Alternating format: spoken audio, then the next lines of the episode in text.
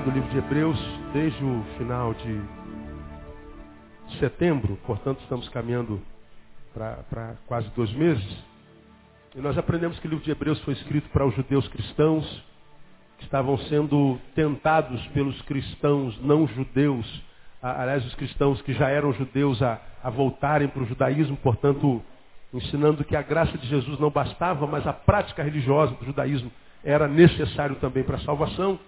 E aí o autor de Hebreus escreve dizendo que a graça de Jesus é suficiente e desafiando a não apostatarem da graça, a não apostatarem da fé, não para o mundo, mas para a religiosidade, falando do perigo de viver uma vida religiosa que não seja ah, marcada pela graça. Então o livro fala com, com, com a ênfase contra a apostasia. Aprendemos que o livro faz forte defesa da superioridade de Cristo diante dos anjos, que era uma doutrina pregada pelos agnósticos. O autor combate a ênfase dada a supostos intermediários, dizendo que em Cristo todos os intermediários acabaram, agora em nenhum outro há salvação, porque também debaixo do céu nenhum outro nome há dado entre os homens pelo qual devamos ser salvos. Jesus é o único caminho, ele fala sobre isso, não há mais intermediários. Ele combate as práticas ritualísticas, ele, ele fala sobre assuntos muito pertinentes que eram oriundos do judaísmo. Quando chega no capítulo 11, o autor lhes fala ah, do que é fé e começa a discernir o que é fé, dizendo que sem fé é impossível agradar a Deus. No capítulo 12 ele trata sobre a perseverança nas tribulações, dizendo que a despeito de terem encontrado com Jesus, ah, isso não lhes roubava a humanidade, eles continuam ser humano e enquanto humanos eles passariam por tribulações, e ele fala sobre a perseverança na tribulação e do descanso também eterno. No capítulo 3, o autor começa a esmiuçar o que é o evangelho e não o que é a religião. E o capítulo 13, ele começa com esse versículo primeiro que diz assim: permaneça o que mesmo? O amor fraternal. E nós estudamos esse amor fraternal duas quartas-feiras inteiras.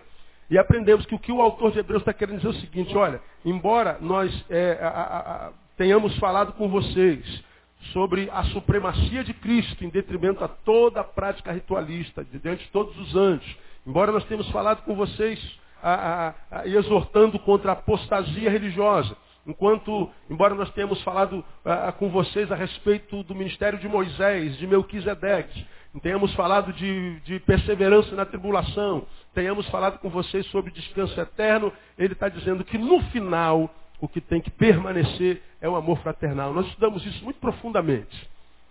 Como quem diz, olha, se você não guardar nada do que nós ensinamos, é o autor de Hebreus dizendo, que permaneça o amor fraternal. Se você não, não conseguir guardar todo esse arcabouço cristológico, esse saber teológico, essa profundidade da história de Israel que nós escrevemos para vocês. Se vocês não tiveram, tiverem como guardar intelectivamente, teologicamente, todo o saber bíblico, ele está dizendo, permaneça o amor fraternal. O que conta no final é se você amou o teu próximo ou não.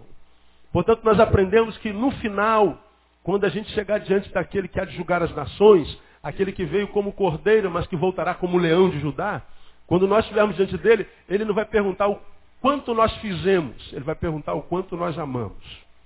Então, nós falamos que hoje, na, na, no contexto bíblico, contexto evangélico, a gente vê uma igreja que faz muito, muita produção, muita reunião, muito ajuntamento, muito culto, mas pouco amor. E é por isso que a gente vê a igreja como nunca antes fazendo tanto, mas sendo tão infrutífera, sendo tão pouco influente na sociedade e influenciando tão pouco a sua sociedade. Porque a gente não foi chamado para fazer, a gente foi chamado para amar. E a gente aprendeu que a gente pode fazer tudo. A gente pode falar a língua dos anjos, dos homens, a gente pode entregar o corpo a ser queimado, a gente pode fazer filantropia, distribuindo bem para todos os homens. Mas se não tiver amor, o que, que o texto diz lá em Coríntios? De nada vale. O que conta no final não é o quanto a gente fez, é o quanto a gente amou. Aí a gente aprendeu o que é amar ao próximo, né? A gente aprendeu que amor de Deus e ódio não coabitam, ou a gente ama a Deus e ama o próximo, ou a gente não ama nem a Deus nem ao próximo. Se você encontrar com alguém que diz, ah, eu amo o Senhor, mas está com o coração cheio de ódio por alguém, a Bíblia diz que ele é mentiroso. Não é? A gente aprendeu que o amor de Deus é sempre de mão dupla. Se alguém ama a Deus, deve também amar o seu irmão. Portanto, não é uma sugestão. Vocês que amam a Deus, deixa eu dar uma sugestão. Faça um esforço para amar o seu próximo também. Faça uma forcinha aí. Estou dando uma sugestão para você. Não, não é isso. Se alguém ama a Deus, diz 1 João capítulo 4, 21, deve também amar o seu irmão. De modo que, se eu não amo meu irmão, a Bíblia diz que o amor que eu sinto por Deus, ele é mentiroso. Ele é o amor de um religioso, de um falacioso, de um blá blá blá. Né? Então, você quer saber se um homem está cheio de Deus mesmo ou não? Não se impressione com um sapatinho de fogo, não se impressiona com, com, com reteté, não se impressione com revelação, não se impressione com a eloquência com a qual ele prega, se ele corre aqui no púlpito, se ele dá cambalhota. Não. É, veja se ele ama. Se ele ama, você pode se impressionar. Se não, pode ser só lata vazia. Lata vazia faz um barulho danado, né? Aí nós aprendemos também na semana passada, no versículo 2, um outro, uma, uma outra vertente do Evangelho, além do amor, é, não vos esqueçais do que mesmo? Da o que, igreja? Leia. Hospitalidade. Nós começamos a aprender na semana passada o que é hospitalidade. Porque no capítulo 13, como nós falamos, o, o, o, autor ele começa a esmiuçar o evangelho, com o evangelho em prática. Né? Porque a, o evangélico, a luz da palavra, não é quem é membro de uma igreja evangélica. Porque a igreja evangélica nasceu agora, em 1517, quando da reforma protestante. Alguns dizem que vieram antes, como nós batistas, insistimos em dizer que nós não somos protestantes, viemos antes da reforma, aquela coisa toda. Mas enquanto instituição de fato de verdade, o protestantismo, o evangelicalismo nasceu agora em 1517. Né? Depois do Brasil. Né? O Brasil foi descoberto em 1500, foi isso mesmo? Pois é. Então o Brasil é mais velho que o evangélico, do que o evangelho no Brasil, não é lógico do que o evangelicalismo. Então, o evangélico não é quem é membro de uma igreja evangélica. Porque se fosse assim, o que seriam aqueles que viviam o evangelho antes da igreja evangélica? Não. O evangelho com a luz da palavra é quem vive o evangelho. Quem vive o evangelho, os valores do evangelho, a luz dos ensinos do evangelho, esse é um que evangélico. Porque você sabe que dentro da igreja evangélica tem um monte de gente que não é evangélico. Tem um monte de prática que não é evangélica. Não é? Temos muita macumba evangélica hoje. Você sabe disso? Temos. Já falamos muito sobre isso. Falamos muito sobre isso. Né? Um dia a gente volta a falar sobre isso. Então, viver o evangelho é o que o autor de Hebreus faz no capítulo 2. Aí nós aprendemos o que é hospitalidade. Quarta-feira passada aprendemos que hospitalidade, ela vem da mesma raiz de hóspede. Vem da mesma raiz de hospital. E a gente pegou a, a figura de um hospital, a imagem de hospital, para tentar explicar o que é, que é hospitalidade. Porque a Bíblia diz lá, não vos esqueçais da hospitalidade. Permaneça o amor fraternal e não vos esqueçais da hospitalidade. Aí a gente falou, será que tem alguma coisa a aprender sobre hospitalidade? Nós aprendemos usando a ideia de um hospital. Então quando a gente vai no hospital, a gente vai primeiro esperando ser recebido nesse hospital. Não é o que acontece no Brasil hoje, né? Você vai lá, você não tem vaga. E quando tem vaga, botam você numa maca fria, joga lá no corredor e você morre sem atendimento. Você não é recebido. Então, no hospital, a primeira coisa que a gente quer encontrar lá é recepção. A gente quer ser recebido. Então, a hospitalidade começa na recepção. É a vertente sociológica da hospitalidade. Ser hospitaleiro é receber bem as pessoas. Ser hospitaleiro é, é, é ser um facilitador da vida das pessoas. Ser hospitaleiro não é só colocar alguém em casa para dormir. Porque colocar alguém em casa para dormir hoje é meio complicado, é meio difícil, é meio perigoso. Mas mesmo assim a gente pode fazer quando a gente conhece, a gente tem esse espírito de hospitalidade. Mas a hospitalidade vai além do fato de dar dormida. O hospitaleiro é aquele cara cujos braços estão abertos, cuja, cuja vida é acessível, cuja vida é a vida de um facilitador. Ele não existe para atrapalhar a vida dos outros. Ele não existe para apontar os erros dos outros. Ele não, não existe para dificultar a vida dos outros, para burocratizar a relação. Ele é um facilitador. Isso é hospitalidade, isso é exercer hospitalidade. Então, no hospital a gente quer ser recebido. No hospital, a gente quer ser recebido, mas também quer ser acomodado. A gente quer ser recebido, atendido e quer arrumar um quarto. A gente não quer ficar no corredor deitado numa máquina, deitado no chão, como um monte de, de, de, de gente está lá sem ser acomodado, muito mal acomodado. O hospitaleiro ele recebe e acomoda. Se receber é a vertente sociológica da hospitalidade, acomodar é a vertente afetiva da hospitalidade. Todo ser vivo precisa de afeto. E é o afeto que faz a vida valer a pena. Ser humano que não tem afeto na vida não vive uma vida que vale a pena ser vivida. Ele vira um monstro. Ele vira um produtor de violência. E nós, seres humanos, vivemos numa geração que ou nós ensinamos nossas crianças a amarem, ensinamos às nossas crianças o que é amor, ou nós cobrimos nossas crianças de afeto, ou essas crianças virão monstros, virarão monstros. E nós vivemos numa sociedade onde o ser humano está se monstrificando. E essa é a realidade, por falta de afeto. Então, quando a Bíblia diz que nós temos que ser hospitaleiro, nós temos que ser, portanto, tempero do mundo. Nós temos que dar sabor à vida das pessoas. Pegamos como exemplo a picanha na quarta-feira passada, não foi? Quem gosta de picanha, gosta de bem passada, mal passada, gosta de, gosta de bem passada, ao ponto. E a gente então vai para um churrasco e vê aquela picanha gorda, como a maioria de nós gostamos. Eu caio de boca, se torno carnal, esqueço que eu sou crente, né? Caio na carne de boca, sem, sem, sem crise. Não é? E, e, e, a gente às vezes vê aquela carne bonita, gostosa, mal passada, como eu gosto. Mas se o churrasqueiro não botar sal, se ele não temperar aquela carne, embora linda, aparentemente saborosa, embora a, a, extremamente capaz de alimentar, aquele alimento perde o sabor, ele não consegue ser degustado. Quando a Bíblia diz que nós devemos ser hospitaleiros, nós temos que ser tempero do mundo. Nós temos que ser pessoas atraentes e não, como a maioria dos crentes que a gente conhece, repelentes. Crente que afastam as pessoas, crentes que são antissociais, crentes que parecem que são ETs no mundo. Eles acreditam que quando a Bíblia diz nós não somos desse mundo, ele acha que nós não somos terráqueos, ele acha que a gente não tem que se preocupar com a terra. Ele acha que a gente não tem nada a ver com a sociedade, com o que está acontecendo aí fora. Nós somos de outro, nossa cidade é a Nova Jerusalém. Nós não somos daqui. Pois é, é, aí o crente acha que não é daqui, mas come o arroz que é daqui, come o feijão que é daqui, quer receber o salário que é daqui, quer morar numa casa que é daqui. Agora ele não quer participar para melhorar. Ele é um alienado. infelizmente, irmão, a maioria dos nossos crentes, a maioria das nossas igrejas, são igrejas que existem para dentro do, do santuário.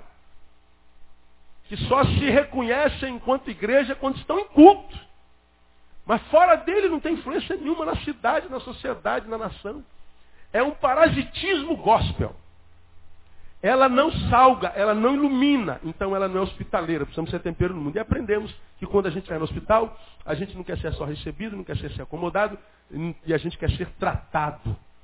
A gente quer ser medicado, é a vertente terapêutica da hospitalidade. Refere-se ao cuidado possível, tem a ver com a necessidade de receber, acomodar e não ignorar. Porque não adianta receber o doente, colocar no quarto acomodado e o médico nunca mais ir lá ver o cara. Adianta isso? Não adianta. É receber, acomodar e tratar. Tem a ver com o quê? Tem a ver com a vertente terapêutica. Precisamos ser instrumento de cura na vida das pessoas. Nossa palavra precisa curar. Nossa presença precisa curar. Nós precisamos ser remédio para esse mundo no nome de Jesus. É isso que é hospitalidade. Então hospitalidade é muito mais do que botar um sujeito dentro de casa e dar uma cama para ele dormir. Então, quando a, a, Bíblia fala de hospitalidade, fala dessa vertente, de sermos facilitadores, portanto, instrumentos pontes, que liguem o que está quebrado, que liguem a, a, polos que estão distantes. Nós somos facilitadores. Nós somos pessoas que dão tempero, sal, que transforma a vida que está sem sentido em vida cheia de sentido, porque passou por nós, se encontrou com nós, conosco e em nós eles encontraram Jesus. E sermos pessoas que liberamos palavras de cura, palavra de restauração, palavra de bênção. Porque gente para arrebentar com a gente, a gente encontra toda hora, irmão. Gente para falar mal de você, gente para falar besteira de você, gente para mentir de você, não precisa fazer força. Você quer que a desgraça te alcance, só se ficar quietinho. Faz nada que ela vem para você. Fica quietinho lá no teu cantinho que um desgraçado vai chegar lá. Você pode esperar. Não é? como quem está com calo no dedinho do pé direito. Aí você vai com aquele calo mancando, meu. Você tem dez dedos no pé, não é? E você está quietinho ali no teu ônibus. Dez dedos no teu pé. Onde é que eles vão pisar? É no calo. É sempre assim. Você pode estar tá com, com, com machucado atrás da orelha. Alguém, de alguma forma, vai chegar atrás da tua orelha. É só você ficar quietinho lá. É lá que eles vão tocar. Então, para a gente vencer a desgraça hoje, não, não, basta ficar quietinho aqui como que eu sou. Aqui ninguém vai me achar. Ah, desgraça te acha, irmão. Te acha. Então nós temos que, que trabalhar para que nós sejamos tempero. Aí hoje, eu queria terminar a hospitalidade para semana que vem a gente vir com o versículo é, 3 e 4, mais o 4 que o 3. Por que, que eu devo exercer hospitalidade? Por que, que a Bíblia diz assim, não vos esqueçais? Que a hospitalidade não caia no esquecimento. Gente, pelo amor de Deus, não esqueça esse negócio. Não deixe que a hospitalidade caia no esquecimento. Seja um instrumento de cura, seja alguém que dê tempero na vida dos outros, facilita. Por que, que eu tenho que fazer? Esse mesmo versículo diz uma coisa interessante. Vê lá. Não vos esqueçais da hospitalidade, porque o que? Leia você para mim, por favor. Porque por ela, alguns sem saber o que? Hospedaram o que mesmo, irmão? Anjos. Quem gostaria de hospedar um anjo em casa? Eu gostaria, pastor. É, né? Alguns, sem perceber, hospedaram anjos. O anjo passou pela tua casa e você o quê? Não soube. Mas não é por isso que a gente tem que hospedar só não. Vou mostrar para vocês algumas razões bem rapidamente. Por que, que nós precisamos exercitar a hospitalidade? Primeiro, porque ela é o amor fraternal posto em prática. Não é o que está no versículo primeiro? Permaneça o amor o quê? Fraternal. Como é que eu posso amar alguém? Como é que eu posso pôr isso em prática? Exercendo hospitalidade. Dando tempero à vida dele. Facilitando a vida dele. Tentando aplanar o caminho dele. Quando eu faço isso, eu cumpro o versículo primeiro. Que é amar o próximo. Que é amar o irmão. Como o que vale no final não é o que eu fiz, é o quanto eu amei, e o amor ele precisa ser praticado, materializado, a hospitalidade, ele é o amor fraternal posto em prática. Portanto, é o evangelho além do discurso. É o evangelho que transcende a palavra, irmão, porque pensa bem, nós temos falado muito sobre isso aqui. O que que Deus ganha? O que que Deus ganha? Não, vamos dar essa pergunta. Ah, nós estamos aqui toda quarta-feira, todo domingo de manhã, todo domingo à noite. Se você vem toda quarta, todo domingo de manhã, todo domingo à noite, todo culto, eu quero crer pela lógica que você só vem porque você tem sido abençoado aqui. Amém ou amém? Pois é. Domingo eu falei sobre isso. O sol danado, um calor tremendo. Eu falei, poxa, essa hora era um bom negócio estar na praia. Mas você doido, deixou de ir para casa para superlotar esse tabernáculo, como estava domingo de manhã, um calor louco, para vir fazer o que aqui? Não, pastor, aqui tem palavra de Deus, na praia não. Aqui a gente ganha muito mais do que na praia. A gente pode ir na praia depois do culto, né? Então você escolhe vir para cá. Por que vir para cá? Porque vir para cá é ganhar, é crescer, é amadurecer, é conhecer um pouco mais, crescer na graça e no conhecimento de Jesus e sua palavra. Então você vem porque você ganha alguma coisa. Agora deixa eu mudar a pergunta. O que, que Deus ganha com a tua presença aqui? Quem é capaz de me dizer? Fique à vontade. O que, que Deus ganha? A tua presença aqui enriqueceu Deus no quê? O que, que você trouxe aqui que porventura Deus já não tenha? Aí eu vou para a igreja, como nós evangélicos falamos, como os evangélicos falam. Vou para a igreja servir ao Senhor. Eu tenho falado sobre isso aqui repetidas vezes. Vem para a igreja servir ao Senhor. Que tipo de serviço a gente presta aqui na igreja? Ao Senhor. Qual o serviço? Que tipo de serviço nesse exato momento? 21 e 17. Você está prestando ao Senhor agora com, com o seu, seu sentadinho aí.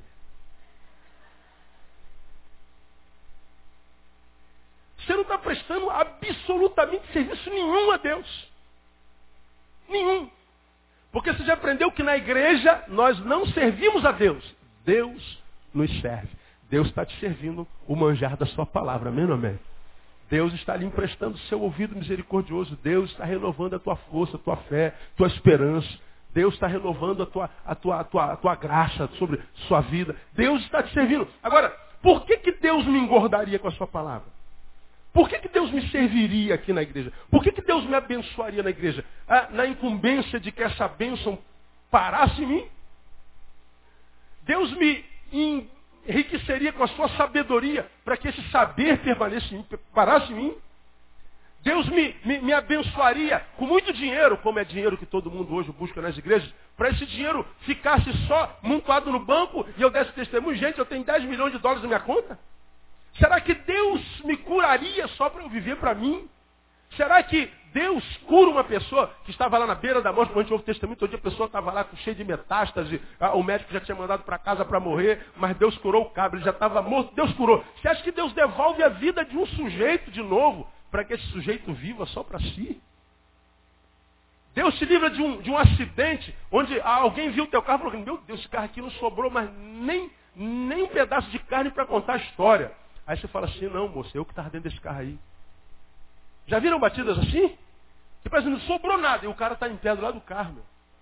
Você acha que Deus devolve a vida de alguém que devia estar morto à toa? Não. Você acha que Deus nos abençoa para que nós sejamos o fim da bênção? Não. Deus me abençoa não para que eu seja o fim da bênção, mas que eu seja o canal da bênção. Ele me dá a bênção para que eu possa abençoar. Amar ao próximo ele me amou para que eu pudesse amar. E o amor em prática pode ser feito através da hospitalidade. Facilitar a vida dos outros, dar tempero à vida dos outros e, e, e tratar e curar a vida dos outros. Então, quando eu exerço a hospitalidade, por que, que eu tenho que exercer? Porque ela é o evangelho além do discurso. Quando você vai em 1 João capítulo 3, versículo 18, se eu não me engano, nós vemos o Senhor dizendo assim, filhinhos, não amemos de palavra, mas amemos o quê? Quem sabe? Por obra e em verdade. Não amemos de palavra. O amor discursivo não me interessa, filho. O amor da boca para fora não me interessa. Isso é o que diz o amante para amante. Isso é o que diz o Dom Juan quando quer pegar uma menina. É o amor da boca para fora. Agora, o amor que Deus quer de nós é aquele amor que não precisa nem ser verbalizado. Ele tem que ser praticado. É por obras em verdade. Então por que, que eu preciso exercer a, a, a, hospitalidade? Porque é o evangelho além do discurso. Por que, que há muito evangélico, irmão? Que embora tenha mudado de religião, continua vivendo a mesma qualidade de vida que vivia quando servia Exu Caveira. Porque tem tanto crente que se converteu há tantos anos, vive a mesma qualidade de vida daquele que serve a tranca-rua. Que a vida dele está toda trancada também. Por que, que alguns de nós, o rio de água viva não flui do nosso interior? E eu não estou falando de discurso, não estou falando de religião, não estou falando de usar terno e gravata, de usar sei lá o quê. Eu estou falando de qualidade de vida no caminho, mas a qualidade de vida que a gente vive na segunda, na terça, na quarta, na quinta, na sexta, no sábado, e não no domingo aqui dentro. Onde todo mundo pensa que nós somos isso tudo que aparentamos ser. E às vezes é uma conversinha fiada danada. O diabo adora a ambiência da igreja porque é uma ambiência holográfica, uma ambiência da mentira onde todo mundo parece ser uma coisa que não é. Na minha visão, nós nunca estamos tão longe de Deus como quando estamos dentro da igreja. E nós aprendemos que Deus não se relaciona com esse ser que nós somos quando tem um monte de gente olhando para nós. Ele se relaciona com aquele ser que nós somos quando não tem ninguém olhando para nós. Quando você está sozinho consigo. Quando você está sozinho com seus pensamentos. Quando você está sozinho com as suas práticas. Pastor Neil nunca vai saber.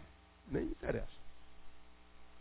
O presbítero, teu professor da EBD, mamãe, papai, marido, mulher, nunca vão saber. Mas a Bíblia diz que os olhos do Senhor estão aonde? Mesmo quem sabe? É em todo lugar. E é com aquele ser que você é lá que Deus se relaciona. Aí você sabe por que, que a vida está como está. Você vem para a igreja todo domingo. Você vem para a campanha da oração, do jejum, vai para o monte. Você sacrifica, vende a tua geladeira para fazer a campanha da vitória, da restituição. Aí fica sem a restituição e sem a geladeira. E o marido ainda te dá uma surra porque você vendeu a geladeira. O que sobra é Deus, por que tu não me abençoaste? Porque eu não conheço aquele que você é lá no culto, filho. Eu sei aquele que você é no sábado à noite.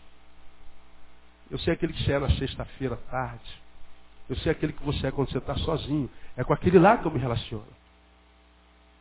Porque o que vale para Deus não é o discurso, é a prática, é o conteúdo.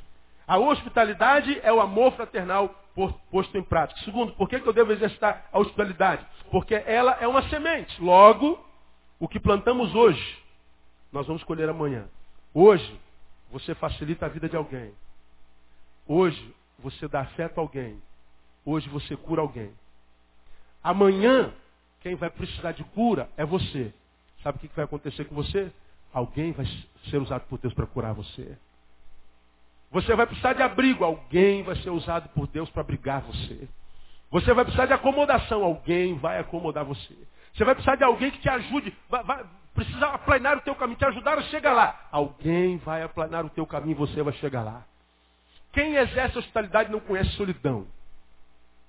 E solidão é o mal do século, desde que o século é século. No século I, a solidão era o mal do século. No século XX, a solidão era o mal do século. No século XXI, entramos agora, a solidão continua sendo a, a, a maldição do século.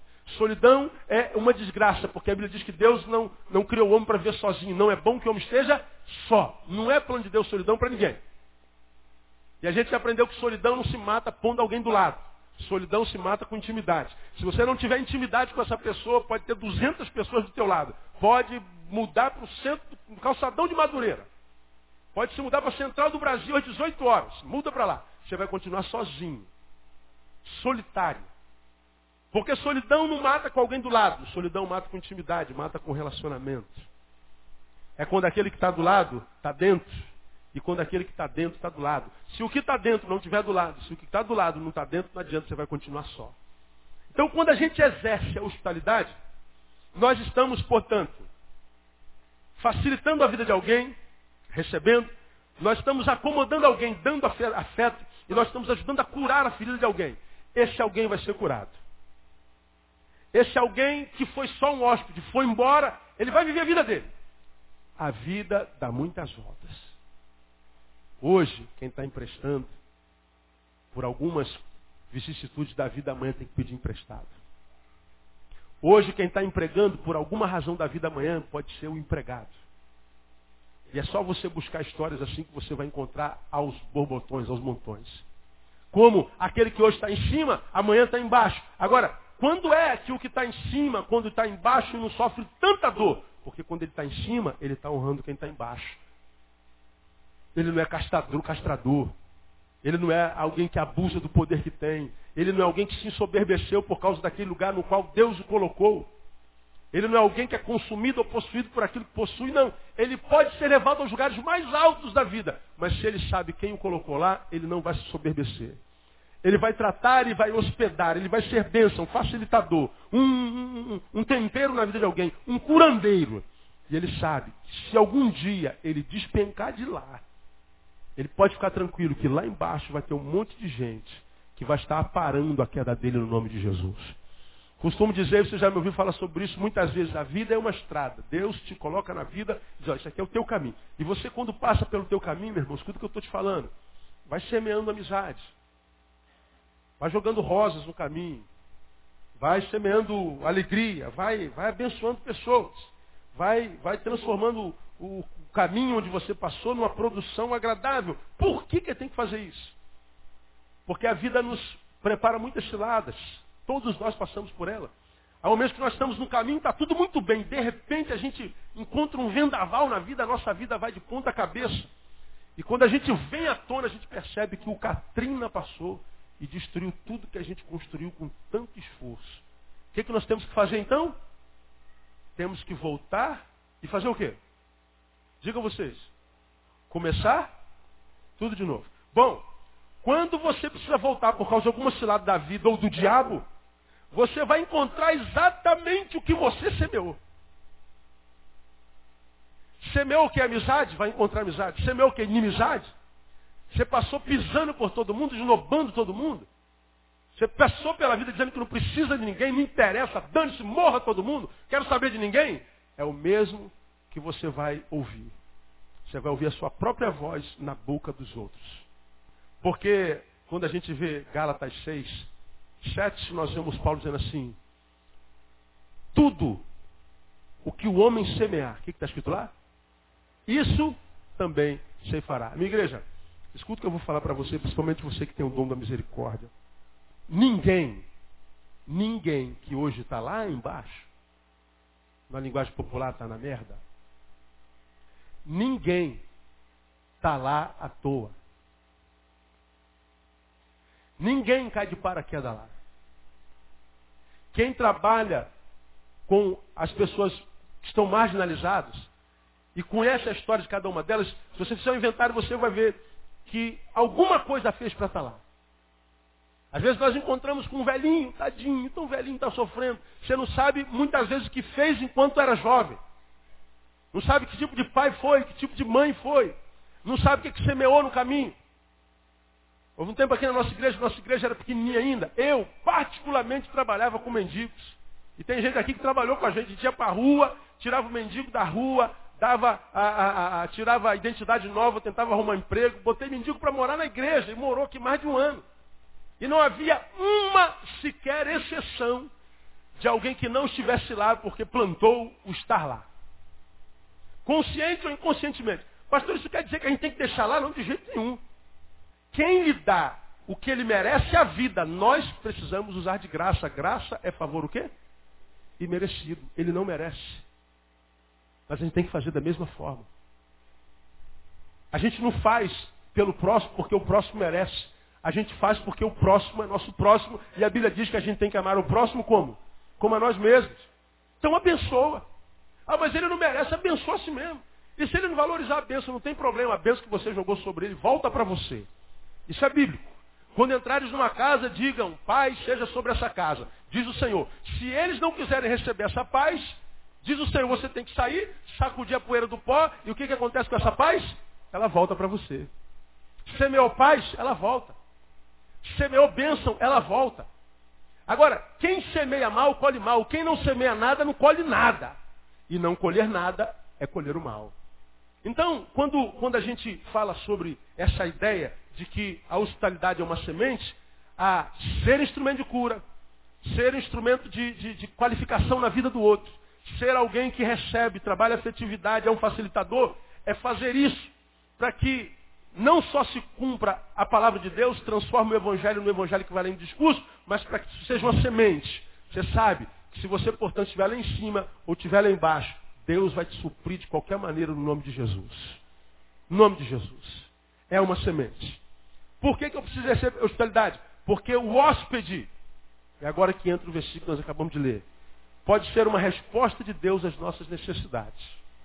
Todos nós, se não todos nós, quase todos nós, temos indagações que fazemos a Deus para algumas questões da nossa vida que a gente espera que Deus fale e responde, responda e Deus não fala. Pastor, eu não entendi por que, que a minha vida se tornou no que se tornou. Como é que a gente recebe e-mail, tem pessoas assim. Pastor, eu, eu, eu não sei como é que a minha vida pode ter dado essa guinada assim de, de 180 e a minha vida é, embaralhou tudo, eu sempre fiz tudo certinho, minha vida, pum, estourou, minha vida, bum, perdeu sentido, minha vida acabou. E a gente fica perguntando ao Senhor, por quê, por quê, por quê, por quê, por quê? E como nós já pregamos aqui, a não resposta às vezes dói mais do que a própria adversidade que a gente está vivendo. A adversidade já gera muita dor. Mas não saber por que está naquela adversidade gera uma angústia maior ainda. Algumas angústias da nossa alma, se a gente tem só a resposta dela, se a gente sabe por que está assim, a angústia já acaba. É como diz lá o texto, conhecereis a verdade. O que a verdade faz? Ela liberta. Algumas pessoas sofrem só porque não têm resposta. Se ele sabe a verdade, muitas vezes ele é curado na hora. A gente quer respostas e Deus não responde. Sabe por que, que muitas vezes muitos de nós não temos respostas? Porque nós não nos relacionamos, nós não nos encontramos, nós não hospedamos, nós não abençoamos. Nós fazemos o sentido oposto do que a agonia devia fazer conosco. Quando nós estamos sendo agoniados, angustiados, quando nós estamos sendo espremidos pela vida, a dor, ela, a primeira coisa que faz conosco, planta em nós o desejo de nos afastarmos de todo mundo. Irmão, por que você não está vindo à igreja, pastor? Estou passando por alguns problemas. Ora, portanto, qual foi a primeira coisa que esse problema fez? Te afastou da comunhão. Aí lá, fora da comunhão, dentro do teu quarto, isolado, o amigo liga fulano. Olha, ah, vai ter aquele culto, vai ter aquela, aquela festa, aquele cantor, até aquela reunião que a gente sempre curtiu. Vamos lá. Não estou bem, não. Vai lá. Eu não estou afim hoje, não. E você se isola dos amigos. Pai e mãe entram no quarto e perguntam o que está acontecendo. Eu falei, não, pai, está tudo bem, mãe, está tudo bem, me deixa aqui, é coisa minha. E o que, que a dor está fazendo nesse ser humano? Ele está te jogando para dentro de si. Ele está te jogando para o poço que foi criado dentro de você, dentro do qual só existe angústia. E você acaba afogada na própria angústia. morre afogada na má água que há dentro do seu próprio coração. Mágoa é má água. Água má, água podre. E há muita gente sendo afogada na água que há dentro do seu coração, que é podre. Quando a angústia devia fazer o contrário. Eu estou angustiado. Eu estou me sentindo mal, eu estou me sentindo ruim, eu estou, sei lá, vivendo um momento ruim na minha vida. Essa angústia, ao invés de me fazer mergulhar dentro da água, dentro da água, devia me tirar da água. Agora, como é que a gente sai disso? Com sabedoria, a gente tem que pensar, tem que raciocinar. Por isso que o sábio é mais forte que o forte. A gente vai saber discernir que postura tomar diante de qual adversidade nós estamos vivendo. Então, se eu estou sentindo dor, se eu estou mal, é aí que eu tenho que ir para a comunhão. Se eu estou me sentindo fraco e não estou com vontade de ir para o lugar onde eu sou alimentado com a palavra, eu não estou com vontade de ir lá, é aí que eu tenho que ir para lá, sem vontade, porque é lá que a vontade vai voltar. Porque se eu não estou com vontade e me entrego à minha não vontade, eu fiz a vontade da minha não vontade. E se a minha não vontade dominar o meu ser, eu nunca mais faço o que eu gostaria de fazer. Sou escravo das minhas emoções. Eu vou dizer uma coisa para você. O pior patrão que um ser humano pode ter são as suas próprias emoções.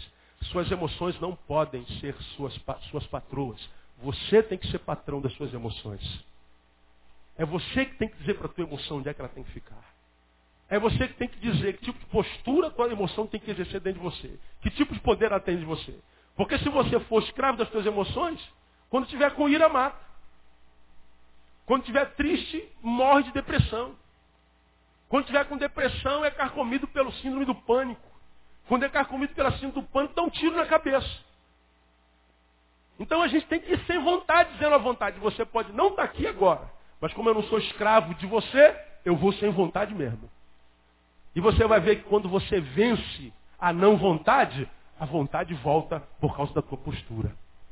Então, a, a, a, a resposta que a gente muitas vezes pede não vem por Deus direto. Vem por alguém que a gente hospeda. Por isso que o texto diz assim, muitos, sem o saberem, hospedaram o que mesmo? Anjo. E o que é um anjo? Vamos ao capítulo 1, para a gente terminar. Hebreus capítulo 1. Muitos, sem o saberem, porque foram hospitaleiros, hospedaram anjos. E o que que Hebreus fala de anjos? De que anjos Hebreus está falando? Do anjo do capítulo 1. Que diz assim no versículo 13 do capítulo 1. Mas a qual dos anjos disse jamais? Assenta-te à minha direita até que eu ponha os teus inimigos para os cabelos dos teus pés. Aí ele fala assim dos anjos. Não são todos eles espíritos ministradores enviados para fazer o que? Lê comigo. Servir a favor dos que hão o quê? De herdar a salvação. Quem vai herdar a salvação aqui porque está em Cristo? Diga assim, eu sou salvo, graças a Deus. Pois bem, se você vai herdar a salvação, os anjos são espíritos ministradores teus.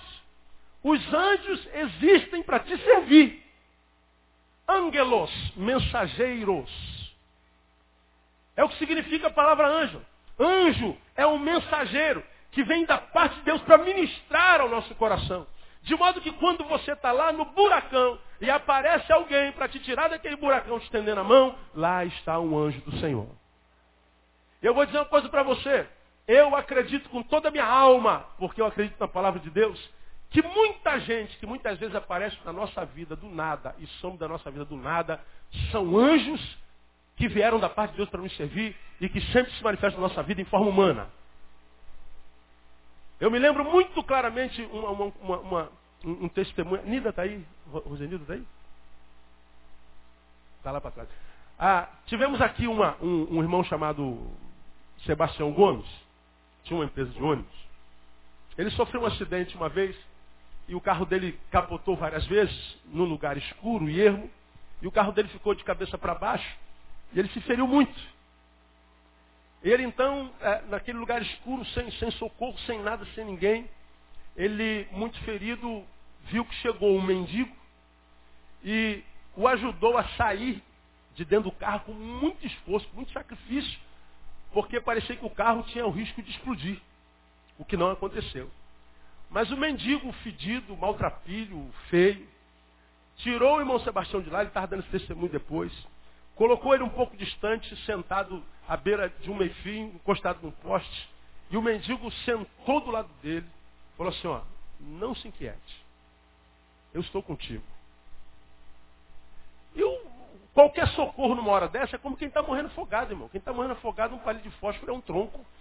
O, o, o, o cara segura e é, é a salvação dele. É ou não é? Você está lá sozinho, aparece o cara, é, é, o socorro que você tem. O mendigo sentou do lado dele e ficou do lado dele. Falou, eu estou contigo. Irmão Sebastião contando, pastor, o senhor não sabe quanta paz eu senti. Se o senhor me perguntar a fisionomia, eu só lembro do cheiro dele, que era horrível. Mas a presença dele me deu paz. Ele ficou comigo. Daqui a pouco chegou a ambulância do bombeiro para me socorrer. Quando o bombeiro chegou perto dele, falou assim, mas como é que o senhor chegou aqui, filho de tá? Não, ele me ajudou. Quando olhou para o lado, cadê o mendigo? Sumiu. Cadê o mendigo? Aí você fala assim, pastor, você acredita que é anjo? Eu acredito, irmão. Eu acredito. Eu tenho certeza que alguns de vocês já viveram experiências assim. E que se contar para alguns, eles não acreditarão. Pessoas que passam na nossa vida assim, ó. Uma hora durante o dia, você está passando em algum lugar, o cara cola em você, te diz alguma coisa, fala assim, ó, não entra aqui não, não entra por ali não. Eu contei a experiência bem pouco tempo atrás, ouvindo já de novo. Quando eu cheguei ali no, no, no mercadinho do, do ju, ju, juvenil, do juvenil, isso era madrugada, eu vim de uma visita, fiquei até tarde na casa da pessoa, era uma, duas horas da manhã. E eu estou vindo com a moto, e aí para um cara, todo de preto, que estava numa moto, toda preta, sem placa, e ele entra na minha frente e manda eu parar. Eu falei, isso está amarrado em nome de preto, né, meu? A gente não concebe anjo preto, né? Anjo tem que ser branco, de olhos verdes. A gente é preconceito, preconceito danado. Aí o cara entrou na minha frente, ele estava parado, eu vinha lá atrás, ele estava parado. Quando eu cheguei perto dele, ele entrou na minha frente e falou, não, não, não, passa ali não, não passa ali não, não passa ali não, para. Aí eu falei, pô, esse cara vai me assaltar, meu. Aí eu, eu freiei, mas já embicando a moto para sair para outro lado. O cara, não passa ali não, para, para, não passa agora. Quando eu parei a moto, começou um tiroteio a, na, na Nogueira de Sá. Aí tu via aquelas balas traçantes passando assim, as, as dezenas. E foi só o tempinho de eu parar e não passar naquele lugar. Se eu passo, aquela, eu ia passar no meio daquelas balas. E aí ele falou assim, rapaz, a gente não pode ficar aqui, vem atrás de mim. Cara, depois que ele mandou parar, eu vi aquelas balas traçantes, falei, ah, é palito de fósforo, vou nessa. É? Ele subiu na moto, ligou a moto e eu vou atrás dele de moto. E ele veio pela, pela, pela Zui Branco, pela Frederico Falhada, e eu estou atrás dele. Eu falei, cara, o que eu estou fazendo atrás desse cara aqui, meu Deus do céu? É a bala, o que, que a bala não faz a gente fazer? Passamos pela. Saímos aqui na. na, na, na sei lá que rua aquela ali, Mandacaru, e fui embora. Ele, eu estou atrás dele Mandacaru. Quando a gente chega, sai da Mandacaru e entra na Jequitinhonha, eu estou atrás deles, 10 metros. Ele dobra a direita, quando eu dobro a direita, ele some. Não tinha como uma moto que estava a 7 metros de sumir. Ele sumiu. Eu não sei por onde foi, de onde veio, não sei. Eu só sei que aquele cara estava parado duas horas da madrugada, numa estrada que não tinha absolutamente ninguém, com as mãos abertas, dizendo assim, ó, não passa aqui agora. Quando eu parei, começou o tiroteio, aquelas balas traçantes no meio da estrada. Você fala assim, só acredito anjo, pastor, com toda a minha alma. Com toda a minha alma. A hospitalidade é o evangelho além do discurso.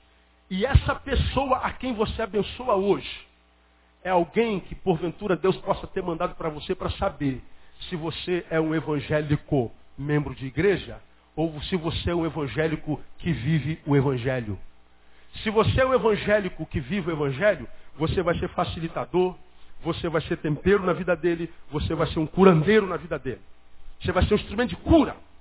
E você vai fazer bem sem perguntar quem é. E Deus sabe que porque você foi evangélico, porque viveu o evangelho, que essa pessoa amanhã, ela vai poder te socorrer nos momentos mais difíceis da sua vida. Mais difíceis da sua vida. Sabe por quê? Porque você plantou. Quem planta amizade, colhe amizade. Quem planta amor, quem colhe, colhe amor. Quem planta solidariedade, colhe solidariedade. Ninguém é maldito à toa, ninguém é bendito à toa. Ninguém colhe o que não plantou. E se porventura colhe o que plantou, vai colher por pouco tempo. Seja o bem que não plantou, ou seja o mal que não plantou. Se você está colhendo o mal que você não plantou, esse mal vai durar pouco tempo. Ele é só uma escola. você vai vencê-lo logo, logo no nome de Jesus, se for perseverante. Então eu preciso exercer hospitalidade porque é o evangelho além do discurso. Eu posso estar recebendo um mensageiro de Deus, eu posso estar recebendo um anjo, aquele que vai trazer uma resposta que está esperando há tanto tempo. Aquele que vai ser boca de Deus na tua vida. E eu preciso praticar a hospitalidade por causa de Mateus capítulo 25. E aqui eu terminei, de fato, de verdade. Mateus capítulo 25. Veja lá, para a gente terminar. Porque se o pastor falou que aqui a gente não serve a Deus, somos por ele servidos, onde é que a gente serve a Deus então, meu Deus do céu? Vou lhe mostrar. Capítulo 25, versículo 35. Jesus falando, porque tive fome, me deste de comer. Tive sede, me deste de beber. Agora olha aí. Era forasteiro e me hospedaste. Quem exerce hospitalidade pode estar hospedando mais do que um anjo. Você está hospedando o próprio Jesus Cristo. Olha o que, que eles dizem para Jesus aí. Então, o justo 37, então os justos perguntarão, Senhor, quando te vimos com fome te demos de comer? Com sede te demos de beber? Quando te vimos forasteiro te acolhemos ou nu e te vestimos? Quando te vimos enfermos ou na prisão fomos visitar? Responder-lhes ao rei. Em verdade vos digo que sempre que o fizestes a um desses meus irmãos, mesmo dos mais pequeninos, a mim o fizestes. Quando é que a gente serve a Deus? Quando a gente serve o próximo. É quando a gente exerce a hospitalidade, quando a gente veste nu, quando a gente supra a necessidade de um irmão, de um da mesma raça, e a raça é uma só, é humana. Como disse Madre Teresa de Calcutá, Madre, qual é o lugar do homem? O lugar do homem, o lugar do homem é onde necessitam dele. É onde seu semelhante necessita dele. É lá que é o lugar do homem. Porque é lá que a gente encontra Deus, sabe? Porque muitos de vocês não encontram Deus na igreja. Porque vocês não se encontram com pessoas. Vocês não se encontram com gente. Vocês não se encontram com pobres. Vocês não se encontram com necessitados. Diga você que costuma fazer visita a hospitais, a presídios, a doentes, enfermos. Ah, vamos visitar a irmã fulano porque ela está com câncer, está em estado terminal. Vamos lá abençoá-la. Mas aquela mulher está cheia de Deus. Aí tu vai lá, crente que vai abençoar a mulher, que a mulher está cheia de metástase. Tu vai, falar, irmã, tem três dias de, vida. Aí você fala, ah, deve estar tá lá acabadinha, tadinha, mas ela está cheia de Deus. Tu chega lá, ela diz, oh amado, que alegria vê-lo aqui daquele sorrisão, os olhos estão brilhando. E ela começa a falar do amor de Deus, e quanto Deus tem, a tem abençoado. Como ela está apaixonada por Deus, pela experiência que ela tem. Tem três dias de vida, você tem 80 de vida pela frente, está querendo morrer. Ela tem três dias e está vivendo cada segundo. Aí você foi lá para abençoar, você sai de lá como? meu Deus, eu vim aqui para fortalecê-la. Quem estava fraca era eu e não sabia. Ora, você não se encontrou com ela. Com quem que você se encontrou? Com Jesus.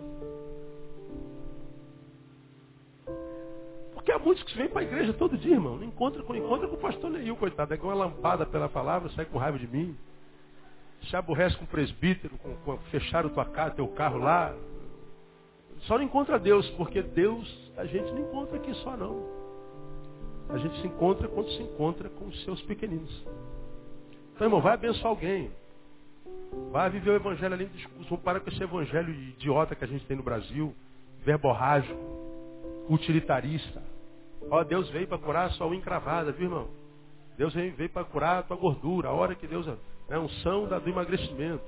Olha, a, a unção da, da queda de cabelo. Olha, pastor, eu estava com a dor aqui no cotovelo, estou curado, graças a Deus. Esse evangelho reducionista, bússola, que me dá nojo que não muda a história e o destino de ninguém, como eu já disse para você. O cabra estava indo para o inferno canceroso, agora está indo para o inferno com saúde. Não muda a essência. É para a campanha do, do carro, estava indo para o inferno de Fusquinha, agora está indo para o inferno de Vectra. Chega mais rápido, como a gente costuma dizer. Não muda a essência do cara. Agora esse evangelho que faz com que a irmãzinha esteja lá no, no buraco, lá dentro do hospital, com os olhos brilhando de tanta vida, mesmo que seu corpo esteja morrendo. Isso é evangelho. O evangelho que te faz viver como Jó, o Senhor o deu, o Senhor o tomou. Bendito seja o nome do Senhor. O evangelho que te torna um ser tão maduro que te liberta da opinião do próximo. Que te liberta dessa ganância viciante de que você tem que ser aceito por todo mundo o tempo inteiro. Não consegue conviver com não. Tem que ser elogiado, tem que dizer que é bonito, tem que ser amado. As pessoas não elogiam mais, não diz que, no que ama, não, não, não aceita mais. A gente tem que aprender a viver sozinho. Sozinho com a graça de Deus. Porque se você aprender a curtir sua própria presença e a presença do Deus que habita dentro de você, a presença do outro vai ser só a presença do outro. De modo que o que vier dele é lucro. Você não vai viver de projeções e de ilusões. Isso é viver o Evangelho. Viver o Evangelho é viver em qualquer circunstância, acreditando que todo dia carrega em si o mal e que basta cada dia o seu mal. E a gente vai ficar surpreendido porque o mal nos alcançou. O mal alcançou quem está vivo. Quando você morrer, vai acabar. Irmão. Se você estiver em Cristo, evidentemente, não piora. O Evangelho, irmão, que não precisa de nada, porque acredita no Evangelho que diz que a minha graça te basta. E se você está de posse da graça que basta, caso falte alguma outra coisa, essa coisa, porque você acredita na graça, logo, logo chegará até você no nome de Jesus. Agora, se você é um crente que precisa de coisas para fazer a tua vida valer a pena, nem a graça serve para você. Vai virar essa, essa vida viciante. Precisa de que coisas boas aconteçam do lado de fora o tempo inteiro. Precisa ser aceito o tempo inteiro. Precisa ser amado o tempo inteiro. Não pode ser contrariado. Não pode ouvir não. Ah, não pode bater com o carro. Não pode ficar com o sinal fechado. Não pode ser desempregado. Não pode engordar. Não pode, não pode nada. Como isso acontece todo dia, você não vai ser feliz nunca. Felicidade não é ausência de problema. É a capacidade de ser em Deus a despeito do problema. Porque maior do que o teu problema é a graça do teu Deus. E a paz de Deus que excede todo entendimento vai guardar o teu coração e a tua razão, irmão. Tua alma. Independente do que acontece lá de fora, o teu interior está guardado, como aconteceu com Jó. Satanás toca em tudo que ele tem, só não toca naquilo que ele é. E porque, mesmo que tenha tocado em tudo que ele tinha e não pôde tocar no que ele é, ele disse assim, receberíamos o bem de Deus e não receberíamos o bem do mal? O mal de Deus? Receberíamos, receberíamos o bem e não o mal? E ele disse, o Senhor o deu, o Senhor o tomou, bendito seja o nome do Senhor. Ele disse, ah, eu sei que o meu Redentor vive. Eu posso estar quase morrendo, mas o meu Redentor não. O meu Redentor vive e por fim se levantará na terra em nome de Jesus. E o Senhor se levantou. E ele então pôde dizer lá no finalzinho, antes eu te conhecia de ouvir falar, mas agora os meus olhos te veem. É isso. É porque a gente vive o evangelho além do discurso. Senão vai ser só um evangélicozinho, mentiroso, membro de uma igreja evangélica, miserável, pústula, insosso, antissocial e burro. Mas você pode transcender a religiosidade e viver o evangelho do evangelho. Que vai te abençoar com a sabedoria que vem do alto e que haja o que houver, aconteça o que acontecer, mesmo que todas as tuas forças se vão, você vai entender que quando você está fraco, aí é que você é forte. Você vai entender que quando você estiver fraco é que o diabo vai tremer na base, porque é aí que vai entrar a fortaleza do Espírito Santo de Deus, porque você vive o Evangelho. Quem tem entendimento, entenda. Quem tem ouvidos, ouça o que o Espírito diz à igreja.